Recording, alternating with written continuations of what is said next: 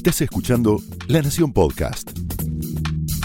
A continuación, todo lo que tenés que saber sobre tecnología con el análisis de Ariel Torres, Guillermo Tomoyose y Ricardo Sametban. Señales.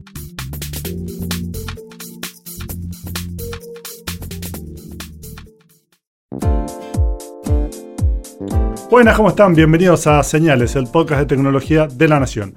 Yo soy Ricardo Sametban. Yo soy Guillermo Tomoyose. Yo soy Ariel Torres. Hoy tenemos un tema, diríamos, a la vez histórico y tremendamente actual.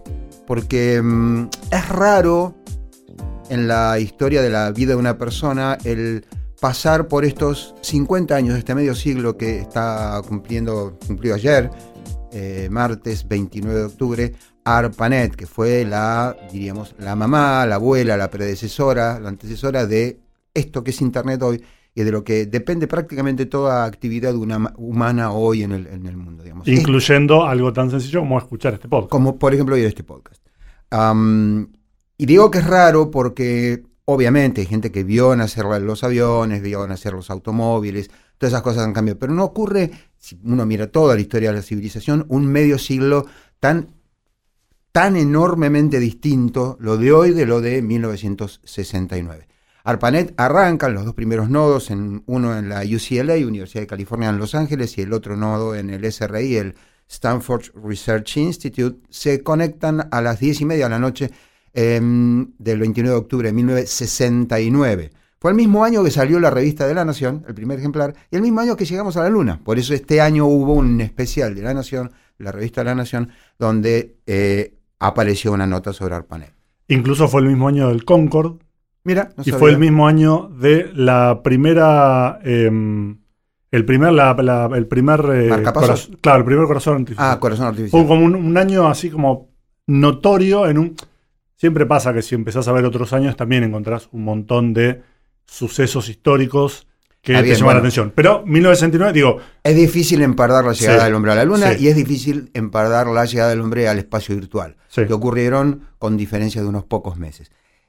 En 1957 empieza a gestarse esta, revolución cuando la Unión Soviética pone en órbita el Sputnik. Eh, por supuesto, los titulares hablaban de la carrera espacial y en Washington lo que les preocupaba era el R-7. El R-7 era el lanzador, el cohete. El misil fue el primer misil balístico intercontinental probado con éxito. Había sido probado con éxito dos meses antes, así que básicamente el Sputnik 1 fue un mensaje a los estadounidenses, muchachos, les podemos regar el país eh, con bombas atómicas con lo que nace ARPA, la, Agencia de Proyectos de Investigación Avanzados de Defensa, después se iba a llamar DARPA, después otra vez ARPA, cambió varias veces de nombre, y de ahí viene el nombre ARPANET. En 1958 fue la, decía Ariel, eh, ARPA, y ahí entran... Pero muy poquito, perdón, fue, fue al año siguiente, pero fue en meses.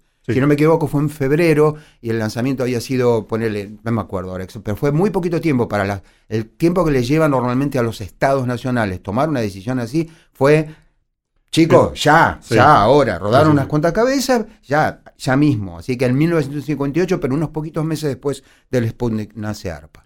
Y una de las cosas que empiezan a tener es esta agencia de proyectos avanzados empieza a invertir en computadoras. Computadoras que eran enormes, computadoras que eh, son lo que nosotros imaginamos cuando hablamos de las viejas computadoras. Son estos equipos que ocupan o edificios enteros o que al menos tienen el tamaño clásico de un armario. Estas computadoras con cinta abierta, con mucha luz, mucha cosa rara, em, que hace mucho ruido, etc. Bueno, había pocas de estas, empezaban a ver en diferentes universidades y centros de investigación distribuidas por todo, por todo Estados Unidos. Y ahí empieza algo que primero es el, eh, el hecho de compartir esa computadora, eran equipos muy caros. Sí, tiempo compartido, claro. Y Mucha gente usaba una misma computadora. Claro, empieza el concepto de tiempo compartido y de acceder a esa computadora desde una terminal y compartiéndola. O sea, no tenías tu computadora. Claro, tenías, una terminal que accedía a una gran computadora, gran en tamaño, porque comparada con la de hoy, ponerle una máquina de esas por ahí tenía 8K de RAM. Eh, o sea, un millón de veces menos que una computadora convencional de hoy. Y hay, una, hay un señor que se llama Leonard Kleinrock que ve una cosa que le llama la atención. Y es esto. Todo el mundo estaba hablando de estas computadoras a las que vos accedías de manera remota. Pero él se da cuenta de algo. Hay un... que es lo siguiente. Cuando vos estás hablando por teléfono y también con las computadoras, una cosa de por qué las, computadoras estas podían ser compartidas por varios usuarios era porque los usuarios no las estaban usando todo el tiempo a su máxima capacidad. Vos estabas pensando qué le ibas a decir, estabas tipeando un comando que para la computadora, incluso las de ese entonces, era una tarea de muy, muy bajo costo de performance. Entonces dice, bueno, pará, hay un montón de tiempo en el que estaban esas computadoras sin estar a su máxima capacidad, entonces mientras me estaban, estaban esperando que yo terminara de, de tipear, estaban corriendo un programa que estaba haciendo Guillermo, estaban viendo qué era lo que Ariel estaba haciendo, etc. Bueno, las computadoras esas usaban líneas de teléfono para conectarse. Y entonces lo que este señor, que se llama Leonard Kleinrock, pensó es esa línea de teléfono dedicada, que solamente está siendo usada para eso, piensen en una línea de teléfono común cuando vos estás hablando de por las teléfono. De antes, ¿no? Claro, de las de antes. Si vos estabas usando esa línea. Te daba no ocupado si llamaba alguien. Claro, no se se usaba llama- para otra cosa. Se llama conmutación de línea. Exactamente. Entonces él tiene una idea que es, ¿qué pasaría si yo pudiera, así como tengo una computadora y la pueden usar varias personas, porque se va- la- las va atendiendo eh, em, una detrás de la otra, ¿qué pasaría si yo tuviera esa línea de teléfono y la pudiera usar, la pudiera compartir con otros usuarios? De la misma manera que vos tenés una calle que te lleva de tu casa al trabajo y vos la podés usar digamos, la, la- podés usar vos y puede venir otra persona atrás, etc. Parecido, digamos, a veces se pone el ejemplo, por ejemplo, de la diferencia entre una calle y una vía de tren. ¿Por qué? Porque en la vía de tren va el tren y no va otra cosa. Y cuando está circulando el tren, de hecho, tenés que ver en qué momento metes otro tren en la misma línea. La idea que está presentando Ricardo eh, se llama conmutación de paquetes. Eh, cuando yo hablé con Vinton Cerf en 2007, que fue el creador de Internet, junto con Bob Kahn, me explicó una analogía que ahora voy a contar. Y esa idea había sido creada por dos señores, un señor de apellido Baran y otro señor de apellido Davis. Y lo que hizo Kleinrock fue unir los puntos porque le dio el soporte matemático y dijo, esta idea se podría utilizar para conectar computadoras entre sí. De hecho, eh, Leonard Kleinrock fue el tipo que estaba junto con un estudiante graduado en la UCLA en el momento de la primera comunicación. La, la idea de la computación de paquetes se puede entender bastante simple si vos pensás en que yo le tengo que mandar a Ricardo a su domicilio. Esto me lo contó eh, Vinton así que es de la boca al caballo. Le tengo que mandar, ponele Rayuela, montón de páginas. Pero no existe Federal Express o, o- o cualquier otra el correo argentino, no importa. Y solamente tenés sobre chiquititos, como para una tarjeta de, de- de crédito. ¿sí? Entonces yo tengo que, primero que nada, hacer una fotocopia de todo el libro. Le saco la tapa, le saco la hoja en blanco para la dedicatoria, hago una fotocopia de todo el libro. Me la guardo. Hago otra fotocopia. Con esa fotocopia empiezo a cortar pedacitos de cada página y los número. Uno de, pero los tengo que contar todos, uno de 4525. Y voy mandándole a Ricky por correo cada uno de los paquetes. Como un rompecabezas. No, porque están numerados. Él Sí. no tiene que adivinar. Él solamente tiene que pegar con cinta scotch en su casa. Si, si el, el motoquero pierde la bolsa con los sobres, se le cae por ahí, se pierden los paquetes, entra otro protocolo, se llama TCP, y le dice a- al protocolo principal de Internet, mándame los, los sobrecitos del número 696 a 697. Perdieron dos sobrecitos ese día. Ahí te vas a volver loco y Al- vas a Luego de varios buscar. años de armar, Ricky, ¿sí? va a tener una bola así de, de papel y cinta scotch horrible, pero va a verte. Le vamos a haber mandado rayuela. En el mundo mecánico y real no sirve para nada. Con las computadoras esto se llama Internet y esto era lo, también como funcionaba eh, con otros protocolos, con NSP, eh, ARPANET. Lo que hacían era poder compartir una línea de teléfono. Y esto tenía sentido en el contexto de ARPA porque si se te volaba en una ciudad con una bomba atómica, vos podías redireccionar los paquetes y mantener mínimamente conectado al país. De hecho, vos tenías esto- este concepto que hizo Kleinrock basado en, como bien decías, en una idea de Paul Baran, que es un señor de la Rand Corporation, que era en ese entonces una especie de, qué sé yo, hoy podríamos decir un Microsoft, un IBM, una de esas empresas que estaban en la, en la vanguardia de todo lo que era tecnología. Y Davis, el inglés. Claro, Donald Davis, que es una cosa muy loca, que es que tuvo la idea y fue el que, el, que le puso el nombre de paquete. Y era una, una, un concepto que venía de otro país. Sin embargo, ellos no tuvieron ningún problema en decir, che, lo que hizo este tipo es la posta. Lo vamos a usar. No hay ningún problema que sea, que sea exterior. Esto era en 1962. Exactamente. Mientras, en la medida en que empezaban a estar todas estas computadoras, el gran problema que tenían era que vos podías compartir una computadora con varios usuarios, pero en un solo lugar. Entonces, y las computadoras en ese entonces eran mucho más especializadas de lo que son hoy. Exacto. Entonces vos querías un tipo de computadora que tenían en la universidad X o en el centro de investigación X, no tenías manera de acceder. Entonces lo que hacías era pedir una computadora parecida para tu propio centro de, investigación. Bueno, pero hay un ejemplo todavía más fuerte que ese, que es el que no había muchas supercomputadoras. Hoy hay un montón, pero en ese momento había muy pocas. Si vos vivías a 5.000 kilómetros de la supercomputadora, tenías que llamar a un motoquero que iba a estar 15 días hasta que llegaba, o lo mandabas por avión, lo que sea, ibas a entrar en una cola de espera y por ahí tenías el resultado del código fuente que habías escrito tres meses después. Cuando aparece ARPANET, una de las primeras cosas que descubren fascinados los científicos es que simplemente tienen que mandarle a 5.000 kilómetros, llega en un instante, no tanto, en esa época, digamos, llega rápido, mucho más rápido que el avión, y por ahí tenía el resultado a la semana, no a los dos o tres meses. Eso se hacía por Telnet, justamente. Y en el 71 aparece el correo electrónico que es el, la que, el que dispara el uso de ARPANET. Hay un tipo que se llama Robert Taylor, que es como una especie de tesorero de ARPA, y tiene un problema. Todo el mundo le viene a pedir plata para que le compren esa computadora especial para ese centro de investigación. Él cuenta, esto pasó hace 50 años, pero mucha de esa gente todavía sigue viva, y por suerte, eh, durante, en los últimos 30 o 40 años, o, 20 años, mejor dicho, hubo mucha gente que se tomó el trabajo de ir a verlos y hablar con ellos y, rescatar toda esa historia. El tipo cuenta, que en su oficina tenía varias teletipos, con cada teletipo se comunicaba con una de sus computadoras de su propio edificio, digamos. Entonces dice, no, pará, yo lo que quiero es tener una. Y es más, quiero que todo el mundo, dentro de lo posible, se pueda conectar a esta computadora porque no quiero gastar más plata. No quiero más que haya la misma computadora repartida en varios lugares cuando no se está usando en su, en su máxima capacidad.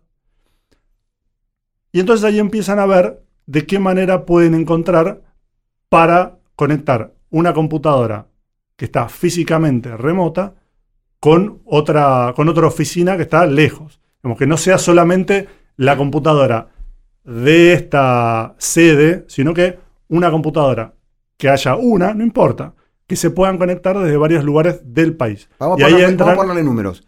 El primer nodo, los dos primeros nodos, perdón, el de la UCLA y el SRI, estaban a 500 kilómetros de distancia.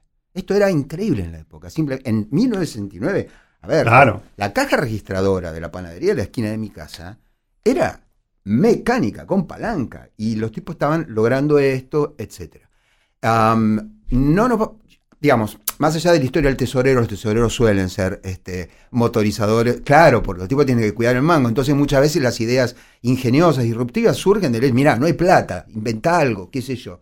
Bueno, inventaron ARPANET y de ahí salió Internet. Pero hubo un tipo antes, que ese año, en 1962, señor em, llamado Lick Leader, Lick Leader, ¿cómo se pronuncia? Lick Leader. JCR Lick Leader. Sí, el nombre es larguísimo. Le decían Lick. Lick. Eh, sí, para abreviar. Em, que él fue en ese momento. Quiero decir, estoy hablando. En ¿De qué año es Star Trek? No me es, de la, digamos, es seguro de la primera 63 me parece. Creo que es del 62 al 66, si yo no me equivoco. En un momento en el que eso era ciencia ficción, hoy sigue siendo ciencia ficción Star Trek, pero las computadoras ya no. Eh, a mí no me creían en el colegio que mi papá tenía en el trabajo una computadora que había traído él en 1967. El tipo piensa en una red, la llama la red intergaláctica. Y él piensa que todo el mundo va a tener una computadora. Y tenía razón y que va a acceder a, un montón, a toda la información de la humanidad desde su computadora. Cuando, en 1962, eh, esto es ser visionario. Reíte de todo lo que vinieron después, ¿no? Les pasa el trapo. Bueno, este señor, Lick Leader, es eh, considerado el padre, más allá de que hay muchos padres de Internet, empezando por eh, los que mencionamos recién, Bob Kahn y Vinton Cerf, Tim Berners-Lee, Ray Tomlinson, eh, Charco y Karin, sigue la lista, digamos, son, podrías llenar una, una resma así de papel con los nombres de todos los tipos que eh, inventaron esto. Incluso el proyecto Cicla desde Francia tuvo que ver con el nacimiento de la Internet. Ah, pero el primero, por lo menos, que dejó asentada la idea loca, disparatada, de que alguna vez, por, hoy es la mitad de la humanidad, eh, tiene una conexión a una red global eh, donde, digamos, es muy difícil establecer fronteras, están volviendo locos con este asunto, en todos los órdenes, fue League Leader. Así que no me quería olvidar de mencionar. Bueno, entonces está, está este Robert Taylor, está, dice, bueno, ya está, vamos a empezar a aprovechar todos estos recursos que tenemos y vamos a encontrar la manera de hacerlo. La manera que vamos a hacer es usar una línea de teléfono para que vos puedas llamar por teléfono usando esta teletipo a una computadora que está lejos. Pero hay un problema. No hay una. No, no está el estándar que permita que una computadora, que, una, que alguien se conecte con una computadora de manera remota desde otro lugar. O sea, no está. Había que armar todo desde cero. Ahí entra Klein Rock, con esta idea y entonces tiene un estudiante que se llama Charlie Klein. Es, el que manda el primer mensaje. Exactamente. Es un estudiante de ingeniería que le dicen, bueno, vení, campeón. Vos te vas a encargar de esto que es una pavada. tenemos esta computadora y tenemos esto que se llama IMP, Internet Message eh, eh, no, Interface Message Processor, es un procesador, es una es lo que es la, hoy sería un modem. Básicamente. Bueno, tenés que hacer que logremos que de alguna manera se conecten. Y a su vez que ese procesador de mensajes se conecte con el otro, con el, otro. el, SRI, que a su vez tiene que estar conectado con la computadora del otro lado, donde van a recibir los mensajes. De hecho, confirmaron que estaban llegando los mensajes por teléfono, usando un teléfono. Así arrancó, que llegaron dos letras nada más, y ahí se colgó todo, todo el sistema. De un lado lo tenías a este Charlie Klein, trabajando en la, en la Universidad de California en Los Ángeles.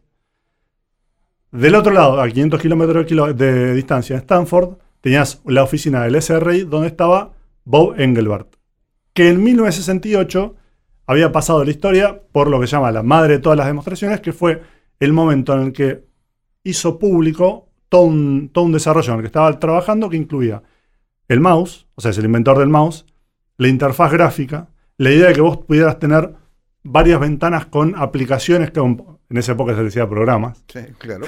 Son programas. son programas, claro, pero viste que hoy son todas aplicaciones. en una época eran todos programas. Las palabritas de moda, dale.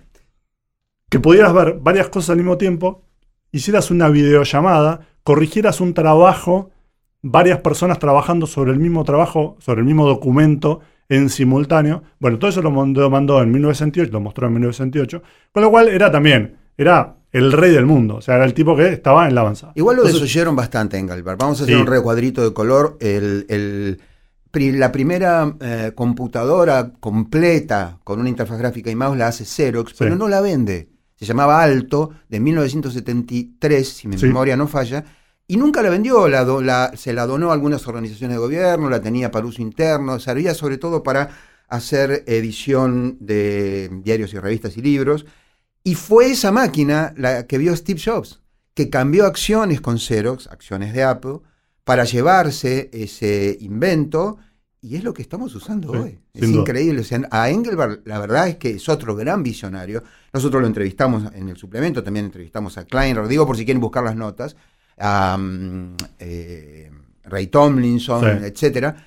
Eh, que la verdad en su momento es como que llegó demasiado temprano. Las máquinas tenían, a veces no tenían ni siquiera pantalla. No, y de hecho en el caso de Kleinrock, por ejemplo, él siempre contaba que fue a ver a los de AT&T, la telefónica de Estados Unidos, que era la más grande en ese entonces, le dijo, miren, tengo esta idea, está buenísimo que yo, y le dijeron, pero pará, si nosotros hacemos esto, es más gente aprovechando una misma línea. Y nosotros lo que queremos es vender más líneas.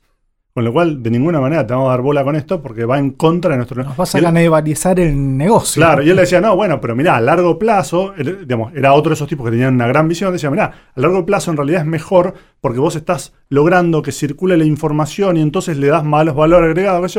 Dijeron, está bien, campeón. Ahora no, digamos, anda, anda, anda y después charlan. Agarra la máquina del tiempo, andate 30 años para adelante y por ahí hablamos.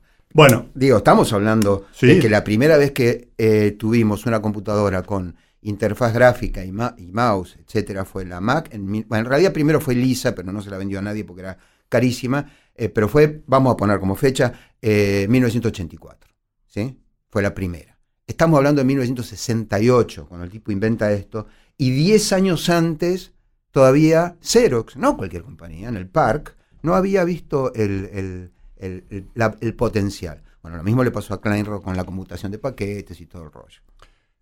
Entonces están dos estudiantes. Charlie Klein, que es el de Kleinrock, em, y después, donde está, em, donde, en, la, oficina de Bob Engelbart, en el SRI, está Brian Duval, que era también otro, otro, otro estudiante. Era un programador. Claro, era un programador, exactamente. Entonces se ponen a trabajar los dos haciendo este desarrollo para lograr que las dos computadoras tengan un lenguaje en común. Sí, lo que se llaman protocolos. Un protocolo de comunicación. Exactamente. La idea era el 31 de octubre de 1969 ponerlo a funcionar.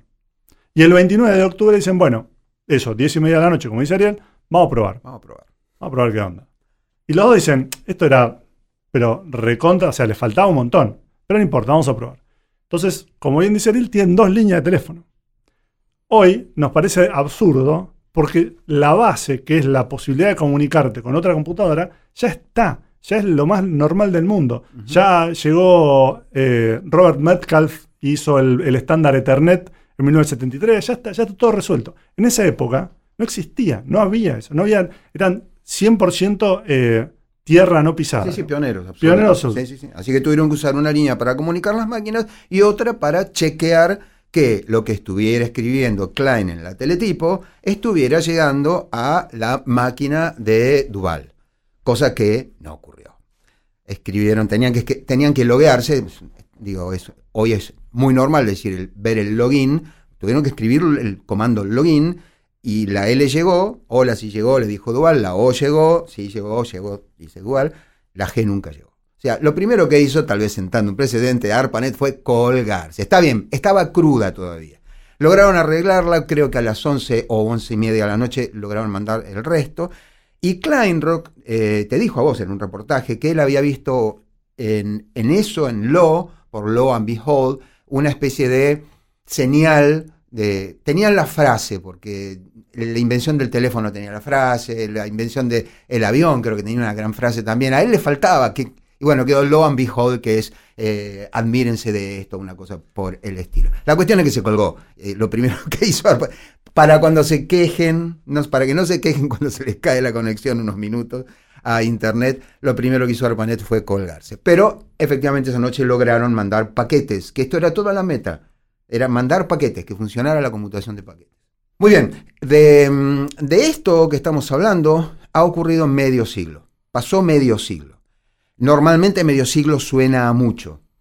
En este caso suena mucho más, porque sobre todo para la, gente que vivió esos años, aunque fueran chicos, el mundo era tan increíblemente diferente. Desde los coches hasta los aviones, desde nada, la tele, todo era completamente distinto, la vida era completamente distinta.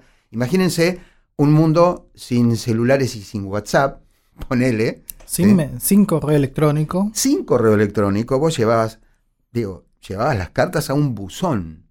Llevabas las cartas realmente a un buzón. Y si estabas con mucha urgencia, mandabas un telegrama. Mandabas un telegrama, todo en mayúscula. El, de los 50 años estos son, eh, parecen muchos más en términos de todo lo que ha pasado tecnológicamente que los 50 años anteriores, si uno lo piensa. Mm. O sea, desde, eh, pongamos, desde 1910 para adelante. Eh, la única excepción que a mí se me ocurre, lo estuve pensando estos días, es tal vez el desarrollo en 1905 y después, creo que 10 años después, de la teoría de la relatividad, que termina eh, haciendo que desarrollemos la energía atómica. Eso sí que fue también un cambio eh, colosal después de la revolución industrial y tal.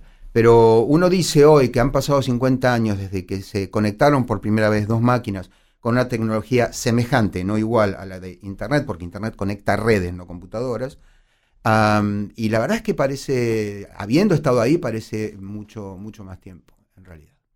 Hablemos así de que, así como en 1969 eh, nació ARPANET, era una red, después fueron apareciendo otras redes más. A fin de año de ese año se conectan otros dos nodos más. Ese año creo que termina con cuatro nodos, no me acuerdo en, qué instituciones.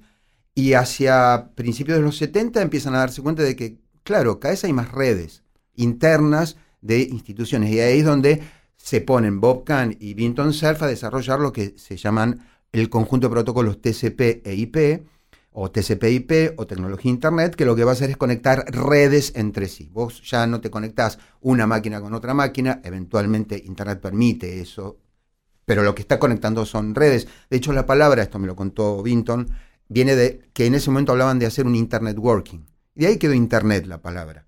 Es conectar redes. Es la gran diferencia que tiene con ARPANET. Internet, la, la, hija de ARPANET, nace el 1 de enero de 1983. Pero, en 1953, hay un gran precedente, que es un precedente argentino además. A ver. Internet SRL. Sí, claro. Ahora me acuerdo. La Sociedad de Responsabilidad Limitada Internet, creada por Zulema, Amelia, Rodolfo y Ernesto Rigoni. Los entrevistamos en la Nación también. Señor. Un par de veces. Que hicieron que tenían una marca de ropa interior femenina que se llamaba Internet. Ellos no recuerdan, cuando hablamos en su momento, no recuerdan exactamente de, dónde venía. Ellos eh, creen que tenía que ver con la, con la idea de la red, de la, de la red de, las medias, con el tejido, y de ahí hicieron lo de algo como un intertejido y usaron la palabra internet. La cuestión es que en 1953 estaba registrada la palabra internet en la Argentina. 15 años antes, o si querés del 83, son el 30 años antes de que se empezara a hablar de Internet como una manera de, conectar computadoras cuando en ese entonces se hablaba de las bombachas internet. Claro, de hecho, están los, este, si los buscan, eh, lo van a encontrar. En el están las fotos, ¿eh? sí, sí, los La foto de los avisos de la época, de eso, una, una chica en ropa interior diciendo bombachas internet y qué sé yo.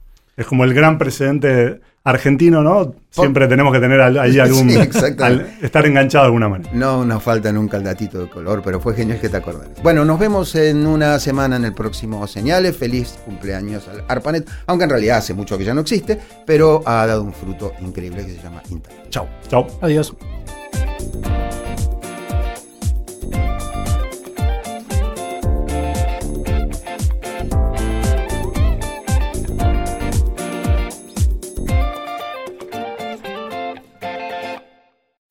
Esto fue Señales, un podcast exclusivo de La Nación. Escucha todos los programas de La Nación Podcast en www.lanacion.com.ar. Suscríbete para no perderte ningún episodio. Estamos en Spotify, Apple Podcast, Google Podcast y en tu reproductor de podcast favorito. Seguí escuchando La Nación Podcast.